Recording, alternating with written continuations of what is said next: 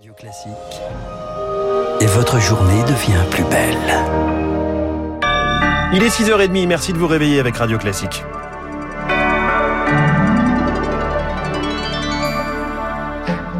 La matinale de Radio Classique avec François Geffrier. Et à la une ce matin, Charles Bonner, ce devait être un revenu, ce sera plutôt un contrat d'engagement. Emmanuel Macron l'avait annoncé pendant l'été. Il en a donné les contours hier matin. Une allocation en échange d'une formation, un dispositif censé harmoniser les différentes aides existantes et qui s'adresse à un public particulier à Zaïs Perronin. Le gouvernement souhaite se concentrer sur ce qu'il appelle les grands décrocheurs, ceux qui en ont réellement besoin, qui ne pourront pas tirer profit facilement et par eux-mêmes de la forte reprise du marché de l'emploi, selon les mots du Premier ministre. Concrètement, le contrat d'engagement s'adressera aux moins de 26 ans sans formation ni emploi depuis plusieurs mois. L'exécutif identifie 500 000 jeunes et se fixe pour objectif d'en accompagner au moins 400 000 en 2022.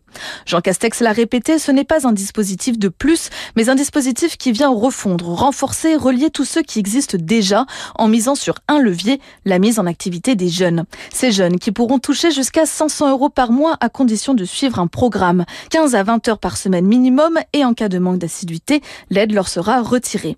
Le dispositif reste en tout cas bien loin de l'objectif initial, 1 million de jeunes, c'était le double. Les explications d'Azaïs Perronin et le contrat d'engagement entrera en vigueur le 1er mars prochain. Un dialogue de sourds entre Nicolas Sarkozy et la justice. L'ancien chef de l'État a été convoqué hier devant le tribunal correctionnel. C'est l'affaire des sondages de l'Élysée sous sa présidence. Présent à l'audience, Nicolas Sarkozy a fait valoir son immunité. Il a donc refusé de répondre aux questions, estimant que cela irait contre la séparation des pouvoirs.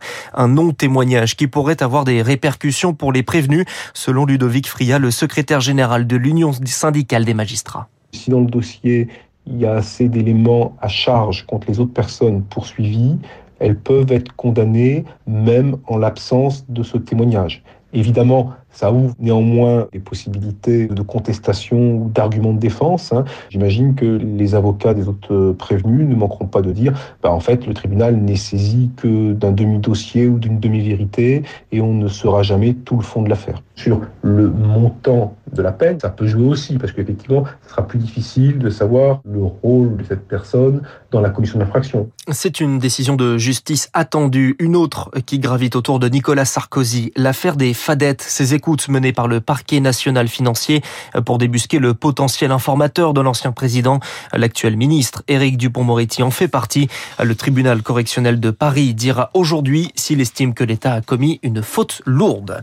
L'ex-otage Sophie Pétronin est de retour au Mali. Libérée en octobre dernier, la Française vivait en Suisse. Mais depuis sept mois, elle a semble-t-il décidé de revenir là où elle a vécu pendant 20 ans.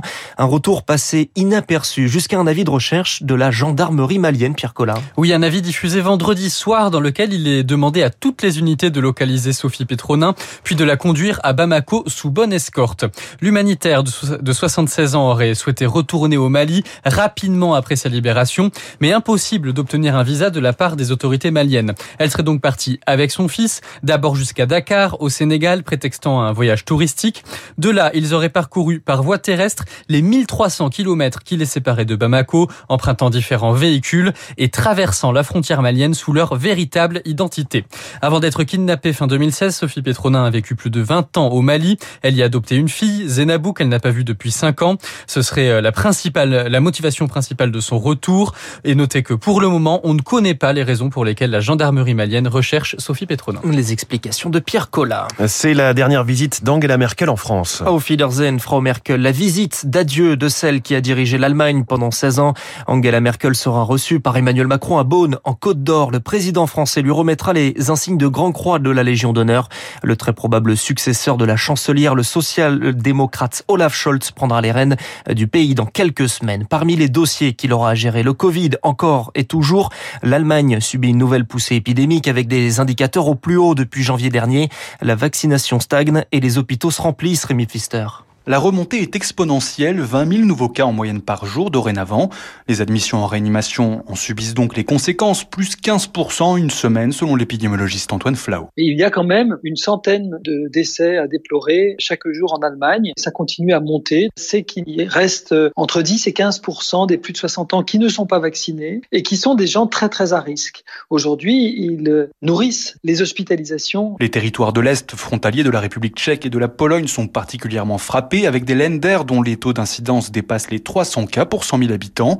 Dans ces régions, c'est la vaccination et les mesures barrières qui posent problème. L'Allemagne de l'Est est moins bien vaccinée que l'Allemagne de l'Ouest. L'hésitation vaccinale, la méfiance envers les autorités, elle est très historique, très ancrée dans les pays d'Europe de l'Est et génère cette vague actuelle en Europe centrale et de l'Est qui est assez monstrueuse en, Russie, en Ukraine, en Bulgarie, en Roumanie, mais aussi euh, dans le fond en Allemagne de l'Est. Le gouvernement appelle à rouvrir les centres de vaccination fermés pour injecter une troisième dose aux plus fragiles.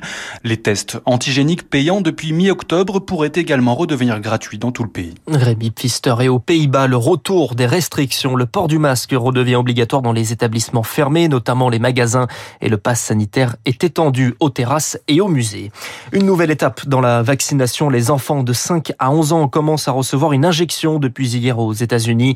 C'est un tournant pour Joe Biden qui espère immuniser 28 millions d'enfants éligibles dans le pays.